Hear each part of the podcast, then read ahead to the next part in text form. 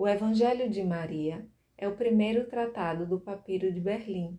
Este papiro foi adquirido no Cairo por Reinhardt e ele é conservado desde 1896 no Departamento de Egiptologia dos Museus Nacionais de Berlim.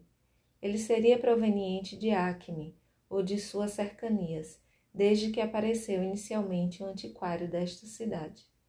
De acordo com Schmidt, teria sido recopiado no início do século V. A descrição papirológica do manuscrito foi feita por Tio, em continuação ao trabalho de Smith. Em seguida, tornado adequado e completado por Schenck. O escriba escreveu 21, 22, 23 linhas por página, cada linha comportando uma média de 22 ou 23 letras.